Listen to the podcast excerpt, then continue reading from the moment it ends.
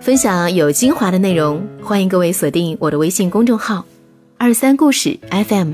你可以置顶“二三故事 FM”，每天第一时间看到有营养的文章。生活当中，如果你喜欢我的话，也可以加入我的个人微信“楠姐姐”的全拼“楠姐姐二三”。今天来分享这篇文章，可能你在听完之后，内心也会有自己的思考。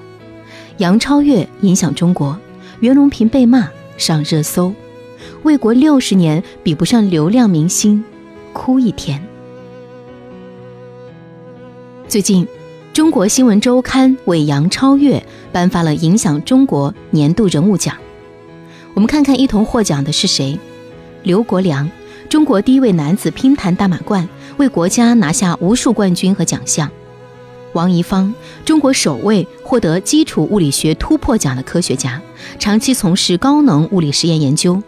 文牧野，我不是药神的导演，以一部电影唤起整个社会的反思。还有沈德勇，今年刚刚卸任一级大法官；单霁翔是故宫博物院院长；陶思亮是中国市长协会专职副会长；龚克是研究卫星通讯的科学家；朱明曾经是 IMF 副总裁；黄永玉是央美教授；陈光忠是政法大学终身教授。我不反对杨超越本人，一个小女孩也不容易。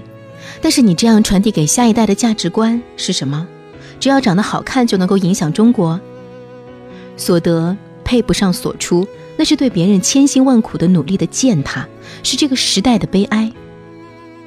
周六晚上，影响中国二零一八年度人物颁奖典礼在国宾馆举行，杨超越获得影响中国年度演艺人物奖项，人们不禁感慨：真是一个敢给，一个敢接。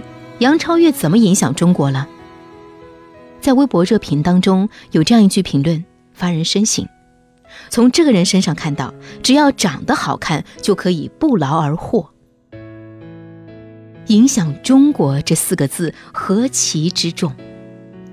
明星被捧上神坛，袁隆平却遭到辱骂，又是何等的悲哀！去年的今天，超越还在村里。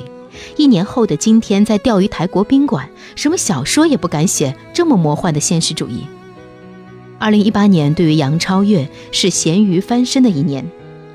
一位从选秀节目创造幺零幺走红的选手，哭了整整一个夏天后，蜕变为国民锦鲤。他在整个赛程当中几乎毫无进步，跳舞技能为零，关键时刻只会哭。靠着傻白甜的人设收割大批粉丝，真正诠释了爱哭的女孩运气不会太差。有人怒喊：“杨超越，你欠我十公升的公平和正义！”从那之后，“杨超越”这三个字化身为锦鲤的存在，大量的粉丝应运而生，转发这个杨超越不努力交白卷也能够考第一名，转发杨超越睡到心上人。王思聪在微博上说：“杨超越的出道是侮辱了其他十个人，侮辱了他们的努力、他们的汗水、他们的业务能力。可怕的不是锦鲤，而是转发锦鲤的人。真的相信杨超越的成功是一种偶然？这个奖项不免让人想起了今年五月份崔永元发的一个微博：一个真敢发，一个真敢领。”这条微博所指的正是范冰冰在今年获得了国家精神造就者荣誉奖事件。相信大家心里都有共同的疑惑：她是如何代表国家精神的？后来，范冰冰缴纳了八点八四亿的巨额罚款，群众们纷纷表示，贫穷限制了我们的想象力。彼时，一位老兵感慨地说道。八点八四亿，是一名四十岁的中国军人奋斗七千九百九十八年的收入。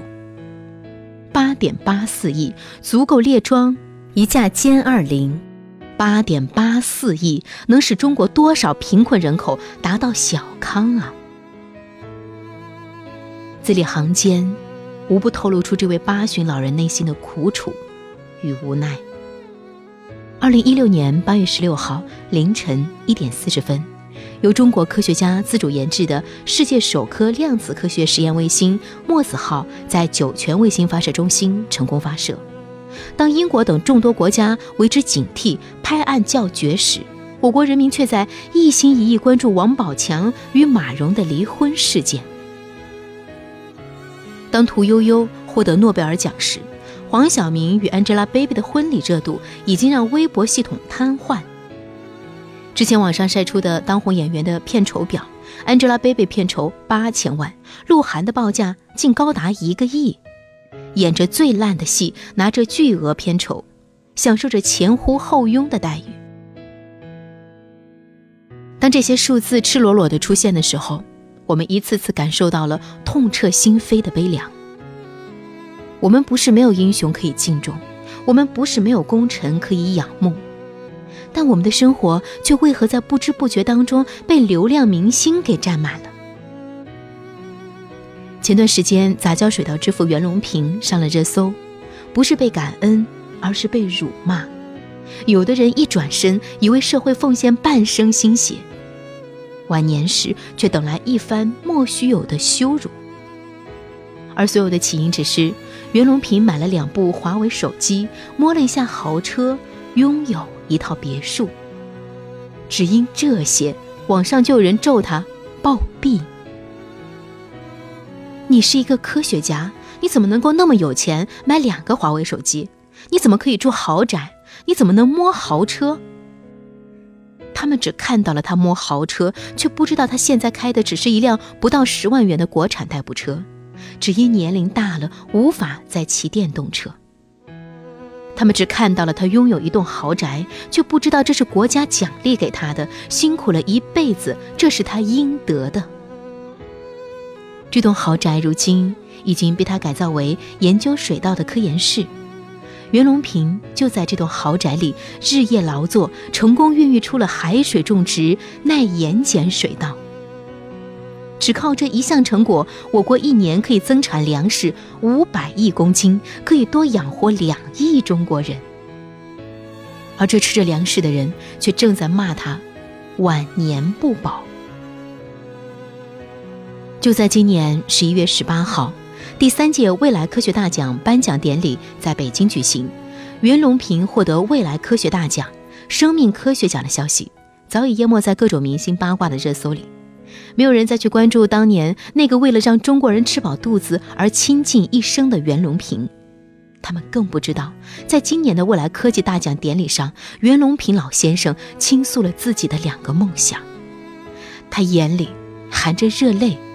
说：“我有两个梦，一个是禾下乘凉梦，还有一个梦就是杂交水稻走向世界，覆盖全球梦，让杂交水稻能够造福世界人民，为保障世界粮食安全发挥重大作用。”每一句都深深刺痛了大家的心。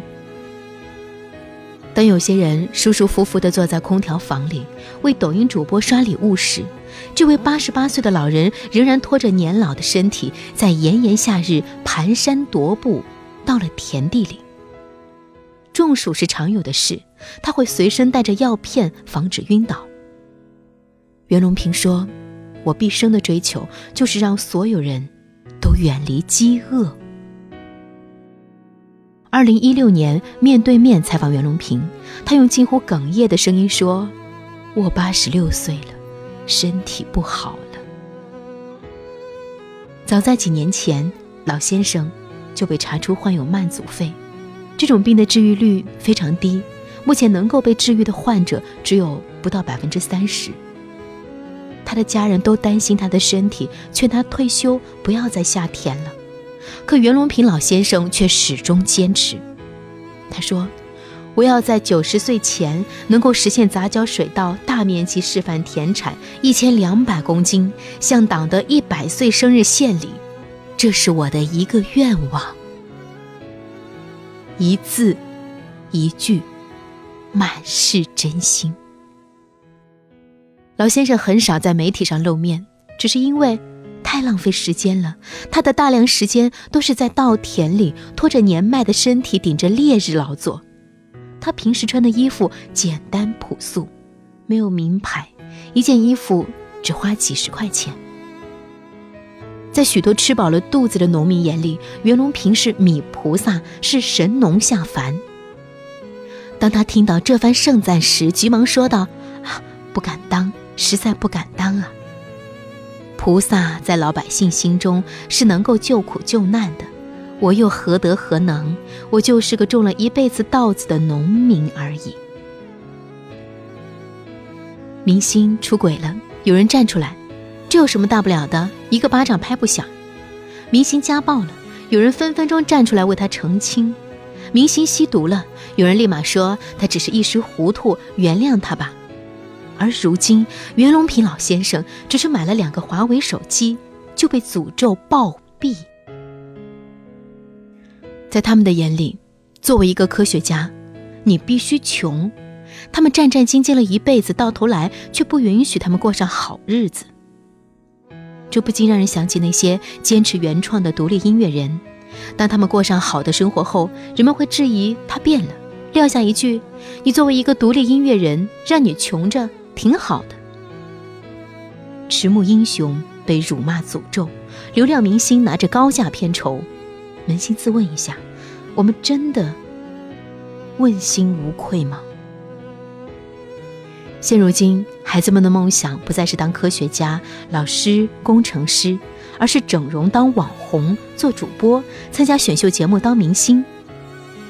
宋丹丹曾经在全国政协十二届第五次会议发出了这样的感慨：“那么多年轻人都想做网红，我很担忧。当下的网红门槛极低，没有学历要求，只要你拥有一张好看的脸蛋儿，敢于上镜头，世界就是你的。”网络上的主播坐在几平方米的房间里，浓妆艳抹，打上灯光，和屏幕那头的粉丝们聊聊天儿、唱唱歌、讲讲笑话，就可以收入几千块甚至几万块。越来越多的年轻人不再追求理想，也早已忘记初心，认为只要长得好看就可以当饭吃。十月份，一个名字叫做力哥的网红女主播，因涉嫌在直播过程当中有辱国歌尊严。引发网民反感。前段时间，有一个名叫蛇哥的男主播，为了吸人眼球，在自己妻子生产时，竟然打开了手机，在生产当天开启了直播，让大家看着他老婆生孩子，足足有五十万人来围观。蛇哥的妻子躺在产房里很害怕，他边直播边安慰说：“别怕，有这么多人陪着你。”然而，就在蛇哥和看直播的粉丝互相竞猜是男孩还是女孩的时候，直播间被虎牙官方直接封禁。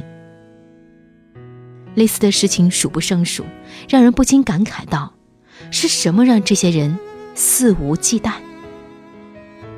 其实，人们担忧的不是网红主播，而是当下越来越多的年轻人的价值观发生了扭曲，认为读书无用。只要长得好看就可以赢得掌声和鲜花。鲁迅说：“我们自古以来就有埋头苦干的人，有拼命硬干的人，有为民请命的人，有舍身求法的人。虽是等于为帝王将相做家谱的所谓正史，也往往掩不住他们的光耀。这就是中国的脊梁。今日。”我们虽不乏鲁迅口中的苦干、硬干实干家，也不缺为民请命的理想者，但缺少了一份敬重，缺少了一份理性。今日，我们虽然需要蓬勃发展的文化生活，需要技艺精湛、德才兼备的好艺术家，但却真的不需要那些流量明星和低俗文化霸占热搜榜。在追求流量的时代。人们渐渐地失掉初心与本真，不再思考生命与自我的意义，而是追求虚无的浮华。狄更斯说：“这是一个最好的时代，这是一个最坏的时代。人们面前应有尽有，人们面前一无所有。时代的好坏取决于我们每一个人，究竟是选择沉沦，还是选择思考？”希望我们身边能够少一些端起碗来吃饭放下筷子骂人的喷子多一些像袁隆平这样的实干家。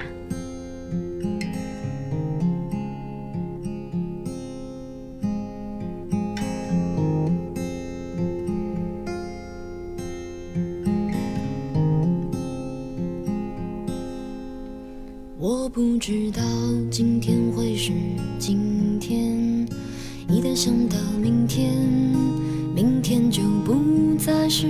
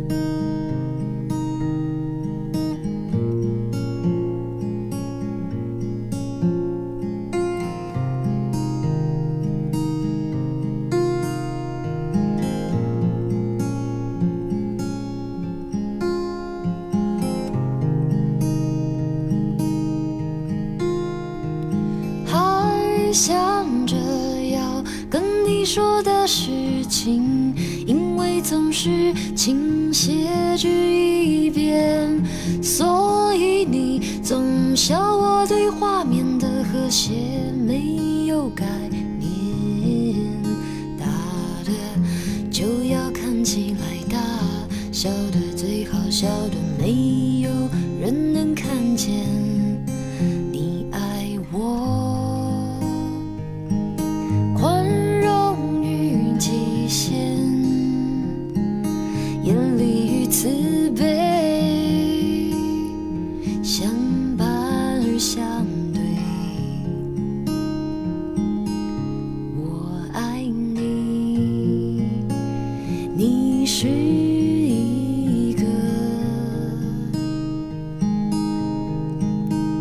是